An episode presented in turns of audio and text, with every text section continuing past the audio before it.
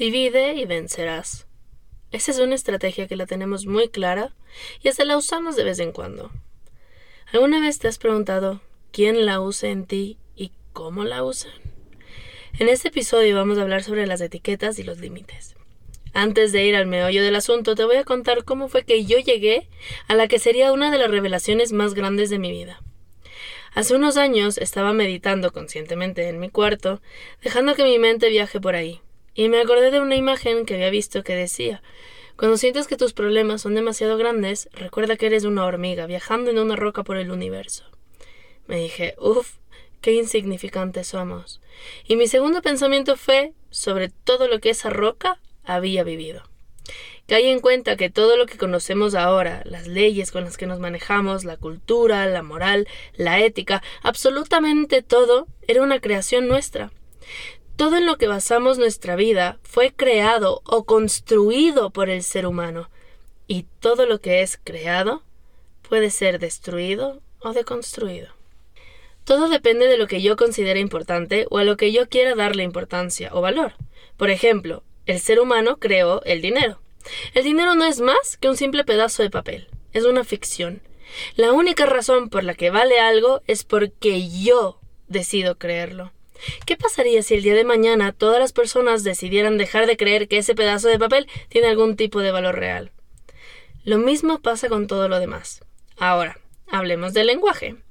Todas las palabras fueron creadas por alguien en algún momento.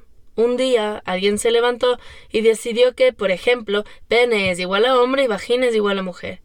Alguien lo decidió y ¡zas! Eso fue todo. Uh, ok, ok. Em, solo déjame repetir eso. Alguien lo decidió.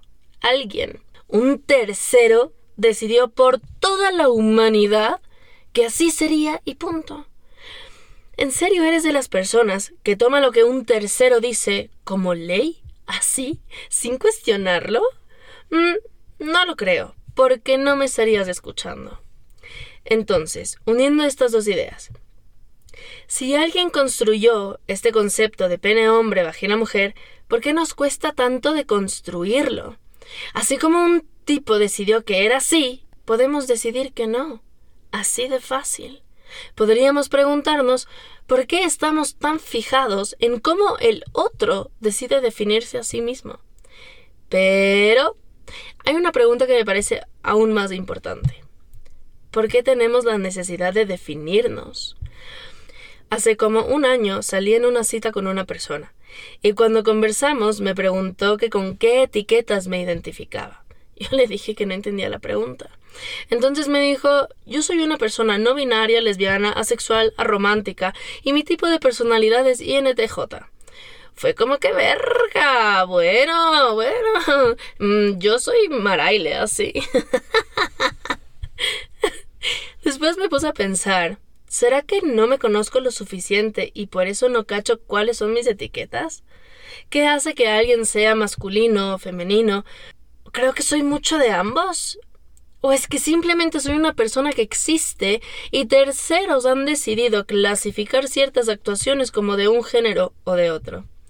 Que las mujeres son delicadas y los hombres unos cavernícolas. Que quien es femenino debe ser suave, tranquilo, elegante y quien ostenta energía masculina está más orientado a los negocios, el dinero, al éxito.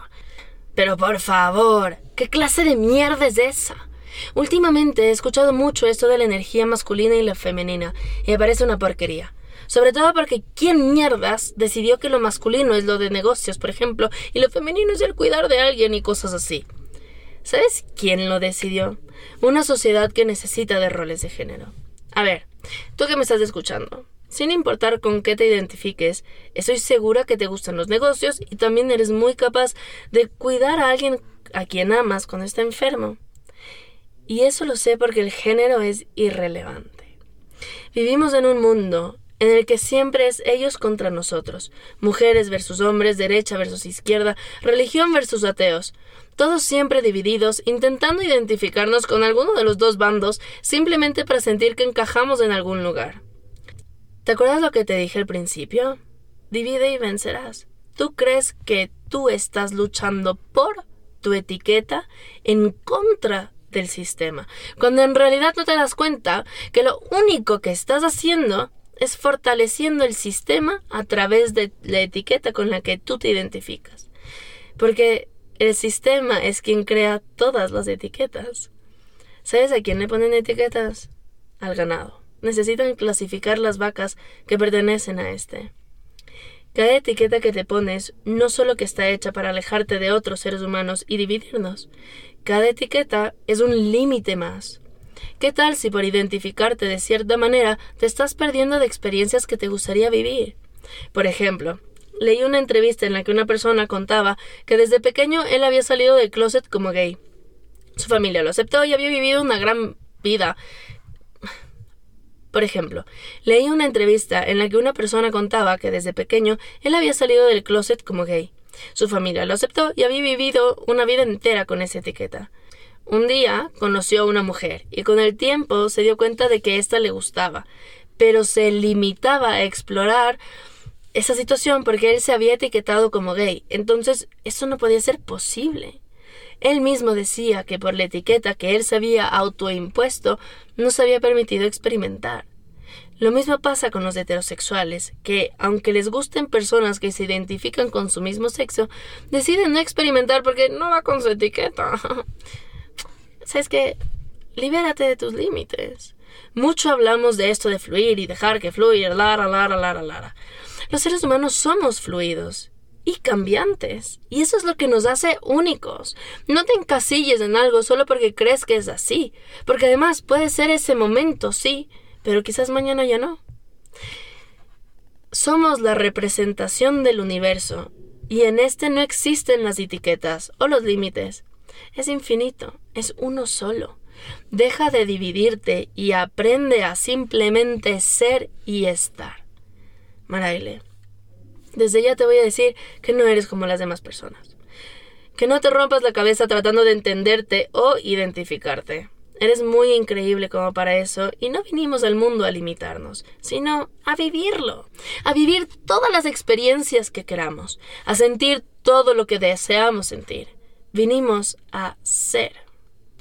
Y tú que me estás escuchando, dejemos las etiquetas a las vacas, ¿te parece? Deja de limitarte, maldita sea.